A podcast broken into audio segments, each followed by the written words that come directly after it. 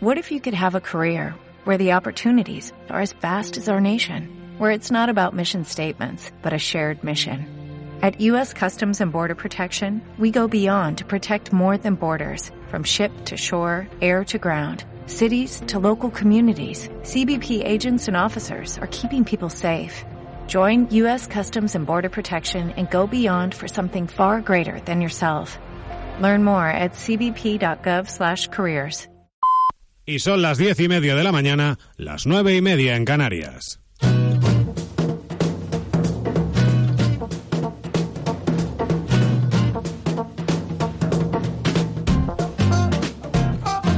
Es viernes, es 21 de agosto y es una jornada, suele ser todos los viernes, cargada de actualidad del séptimo arte, cargada de actualidad que nos llega desde el cine, una actualidad que nos gusta repasar precisamente con gente experta que nos pueda hablar largo y tendido del cine, de esa gran pasión, de esa gran afición de muchos de nuestros oyentes. Y como ya viene siendo habitual, vamos a conectar con Diego Rufo, crítico de Magacinema. Buenos días, Diego. ¿qué tal?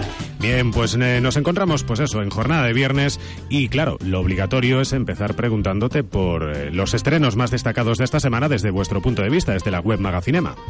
Pues la verdad es que si la semana pasada teníamos un montón de estrenos, que teníamos hasta nueve estrenos, esta semana es un poquito más comedida, solo tiene cinco estrenos, que tampoco es poca cosa, pero desde luego el interés no es tan alto como el de la semana pasada. Eh, la película de la semana anunciada bombo y platillo y que veremos en todos los banners de todas las webs que visitemos, seguramente sea el de Los Cuatro Fantásticos, es una nueva adaptación que se, que se acaba de hacer con un director Nobel llamado Josh Trank y que pretende redefinir un poco toda la mitología de los, de los Cuatro Fantásticos, también acercándolo a un público un poco más más adolescente, con, el rejuvenecimiento de la mayoría de sus protagonistas, y que, sin embargo no está teniendo la recepción que habría gustado. Al parecer, el gran problema de la película es un poco la indefinición, porque parecía que iba a ser una película muy original, han tomado muchos riesgos, han cambiado pues de, color a un protagonista, la antorcha humana, ahora resulta que es un chico negro, eh, mientras que otra chica es, es, adoptada y eran hermanos. Eh, pues han, tomado como diferentes riesgos, el rejuvenecimiento que acabo de comentar, por ejemplo, y, claro, todo ese tipo de riesgos, el problema es que luego no han sabido ser consecuentes, porque también querían contar muy bien toda la historia del el origen de los cuatro fantásticos, pero al parecer ha habido como problemas entre, entre el director Josh Trank y la productora que eh, al final ha dado lugar a un producto donde al parecer de la hora y media que dura, que ya es una anomalía dentro de las películas de, de, superhéroes, dentro de esa hora y media, una hora se la tiran hablando del origen de los personajes, solo dejan media hora de acción. Por lo tanto, deja suponer ya que algunos querían hablar de la historia y otros querían hablar del enfrentamiento con el Doctor Muerto. Entonces, por ahora lo que se está diciendo es que es horrible, pero también es cierto que ha tenido tan malas críticas que luego la gente cuando se ha enfrentado a ella, eh, en general ha dicho, bueno, es mala, pero no es tan terrible. Es el clásico efecto de que cuando las expectativas son buenas, cuando todo el mundo te vende muy bien una película, llegas, la ves y te sientes defraudado. Este es el efecto precisamente contrario. Tan mal te la, te la acaban poniendo que cuando la ves dices, bueno, tampoco es eh, tan salvajemente mala como me la habían contado. Eso sí, eh, ¿cómo, ¿cómo podemos ser objetivos ante este tipo de estrenos? ¿No queda más remedio que ir a verlo y formarse una opinión personal? Eh, pues sí, la verdad es que sí, hombre, uno se puede fiar habitualmente. Si las críticas son tan, tan destructivas como lo han sido hasta ahora, seguramente eh, poco se puede hacer con ese material. Lo único es que estemos dispuestos a aceptar lo que nos están ofreciendo y dejarnos llevar. No esperar ver un Batman y esperar ver una película más o menos entretenida. Pero el problema también reside en eso, que al parecer tampoco consigue ser tan entretenida como debería haber sido, o como cabe esperar de una película de superhéroes. Y todo el mundo le acusa el ser una película demasiado oscura también para el tipo de personaje que, que estaba tratando. Los superhéroes, como siempre, una buena fuente de estrenos cinematográficos y de guiones. Y también nos ha llamado la atención eh, que otro de los estrenos es precisamente la película Mr. Holmes, en la que llama la atención la dirección de Bill Condon y la presencia de Ian McKellen en el reparto. Y te queríamos preguntar, Diego, el personaje de Sherlock Holmes, al igual que otros tantos personajes literarios, continúa siendo fuente de inspiración eh, para guiones de cine, eso sí, guiones de cine no necesariamente eh, repetitivos, no necesariamente redundantes. Hay algunas buenas obras que se están eh, sacando al hilo de un personaje que puede parecer tan manido como, por ejemplo, este de Sherlock Holmes.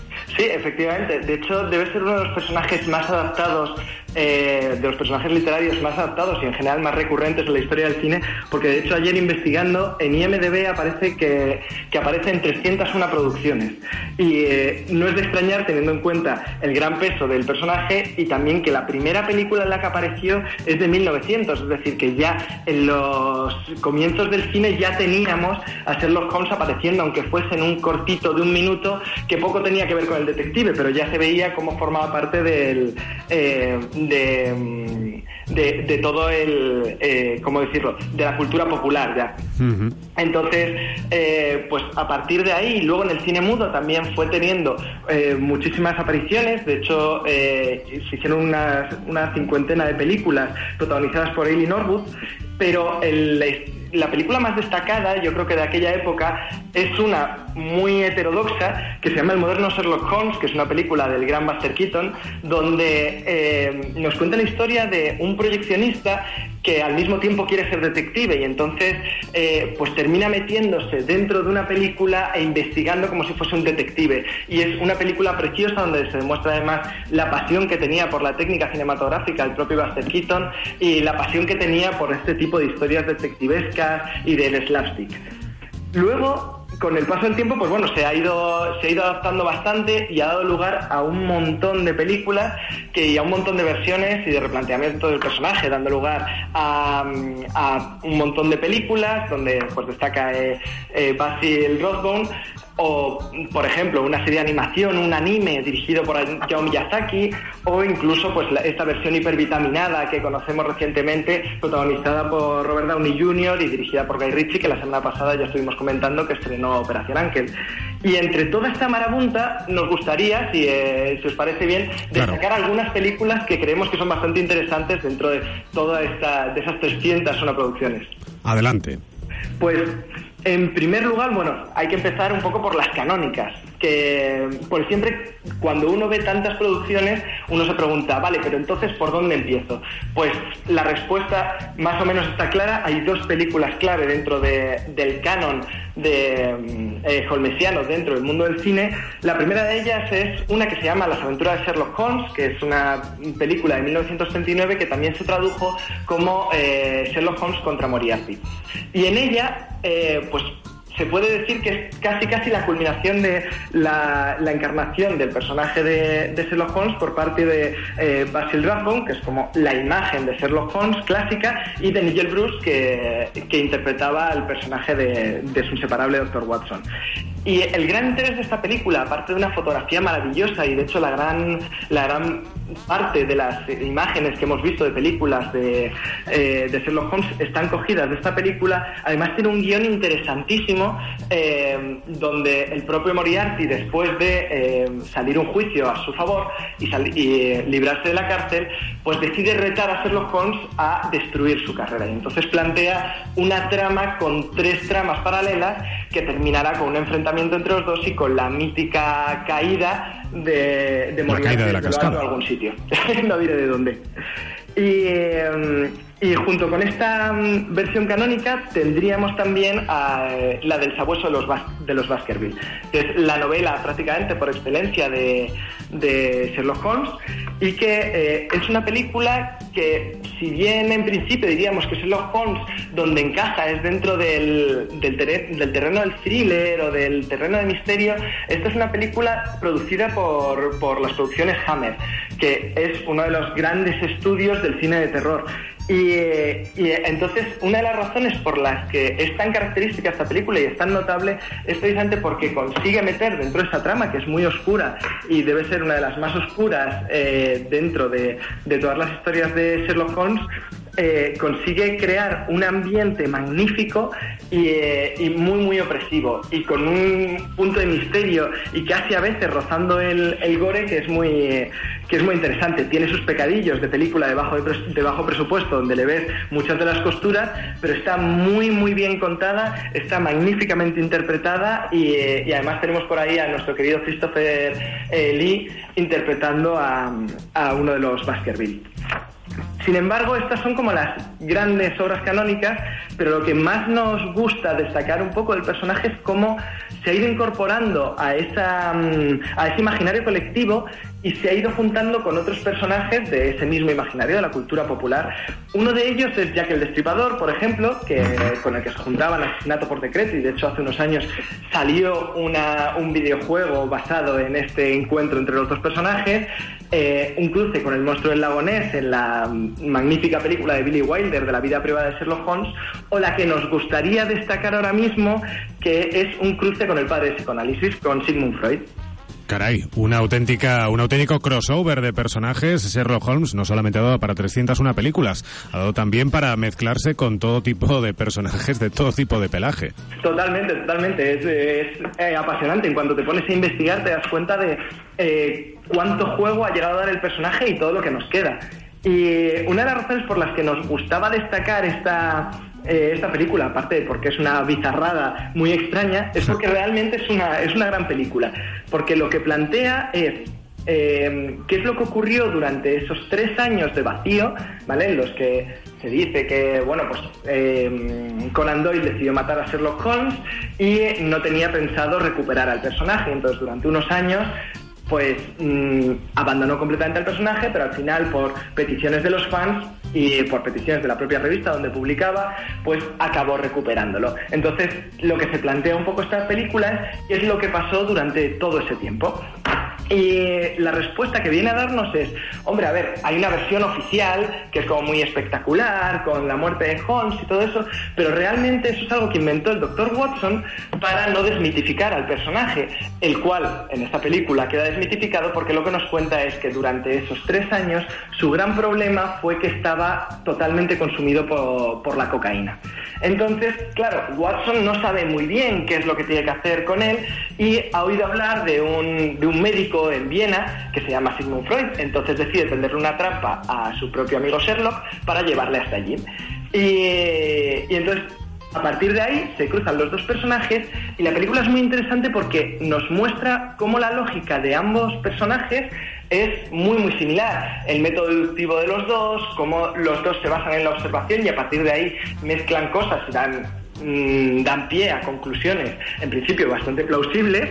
Eh, a lo mejor en el caso de Freud pues se pueden discutir un poco más, pero, mm, pero que nos plantea un paralelismo magnífico y además consigue mm, que, al final de la película se replantee toda la mitología de, de, Sherlock Holmes, porque a través de este estudio psicoanalítico del personaje consiguen explicar su misoginia, su, eh, su falta de empatía, su adicción y también el odio a su archenemigo, que es su profesor de matemáticas y que no sé si adivinarás cómo se llamaba. Moriarty, quizá. Efectivamente, el profesor Moriarty era su profesor de matemáticas, el cual le causó un trauma infantil en la infancia y a partir de ahí él empezó a imaginar que tenía un archienemigo. Por lo tanto, es un disparate, pero que está tan bien contado que merece muchísimo, y encima es tan extraño ver a estos dos personajes que merece muchísimo la pena verlo. Y además por todo este replanteamiento del personaje que es, que es maravilloso. Así que muy, muy recomendada. Mm, y, luego, por otra parte, dentro también de este replanteamiento del personaje, hay una película mm, donde el protagonista es Michael Caine, que se llama Sin Pistas, que también viene a plantearnos un Holmes muy distinto. Básicamente, aquí el protagonista es Watson. Y lo que nos plantea es que Sherlock Holmes no es más que un producto de la, de la imaginación del propio Watson y que, eh, que, lo inventó un poco porque nadie se creía que, que, Watson fuese, fuese capaz de descubrir los misterios. Entonces contrató un actor, que es Michael Caine, y que es un actor borrachuzo, patán, que no tiene ni idea de nada, y realmente lo que hace es entretener, por ejemplo, al comisario Lestrade para que, mientras tanto, el propio Watson vaya haciendo sus propias deducciones y luego el propio Sherlock Holmes cuyas historias se narran a través de la voz de Watson, pues se haga propia, eh, se apropie de toda esa, esa narración. Entonces es magnífico el replanteamiento del personaje y toda la película es divertidísima, con un Michael Caine muy, muy, muy divertido en su salsa y, un Ben Kingsley también interpretando al Dr. Watson que, que lo interpreta maravillosamente. Son eh, recomendaciones que nos llegan desde Magacinema en torno al personaje de Sherlock Holmes, interpretaciones de lo más variopinto, de todas ellas, eh, a través del criterio de Magacinema y de Diego Rufo, interpretaciones de calidad muy lejos, por ejemplo, de ese Holmes and Watson Madrid Days de José Luis García, de la que, mm, si no te parece mal, Diego, vamos a pasar de largo.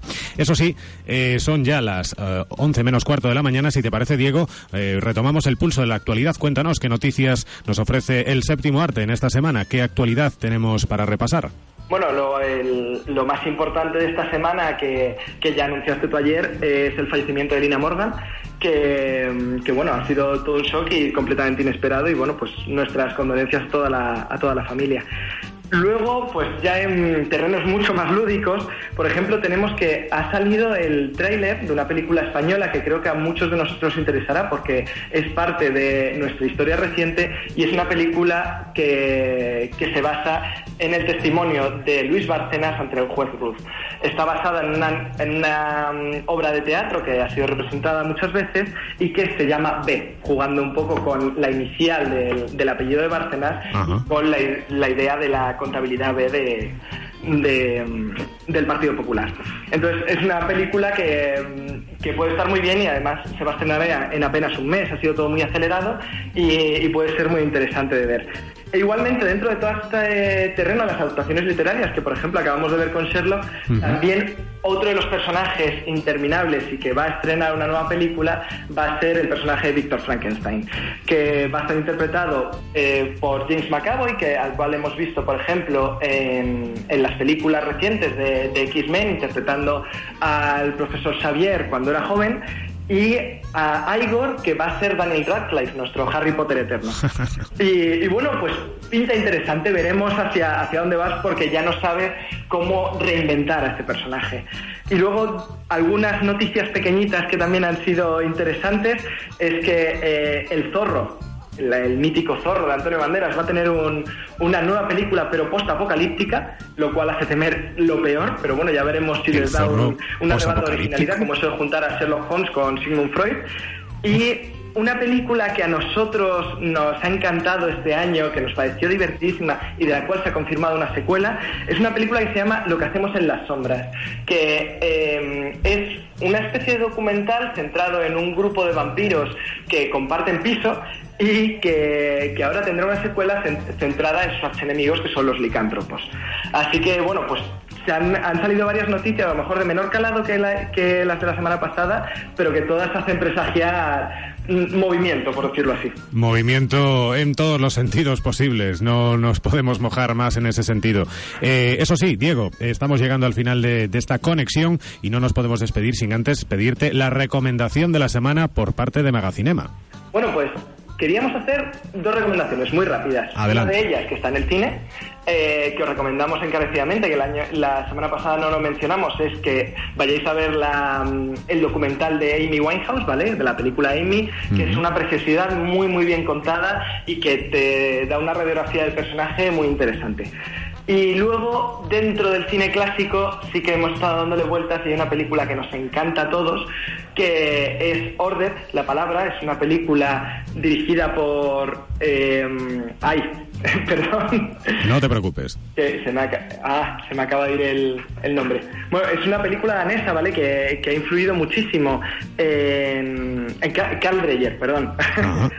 una película de Carl Dreyer que ha influido muchísimo en, en el mítico Lars von Trier del cual hemos oído hablar muchísimo y que es prácticamente la antesala de la mítica película de, de Bontrier Rompiendo las olas. Esta película de Ordet nos parece preciosa y nos parece muy recomendable porque nos plantea también una, mm, una disputa entre dos familias que, con diferentes credos que se empiezan a enfrentar, unos que son ateos y otros que son creyentes, y eh, tiene uno de los finales más bonitos de la historia del, cine y más sorprendentes que no revelaremos ahora mismo aquí. Hasta aquí podemos leer en lo que se refiere a esta película de Carl Dreyer y también esta otra recomendación que nos llega desde Magacinema con el documental Amy sobre la figura de Amy Winehouse.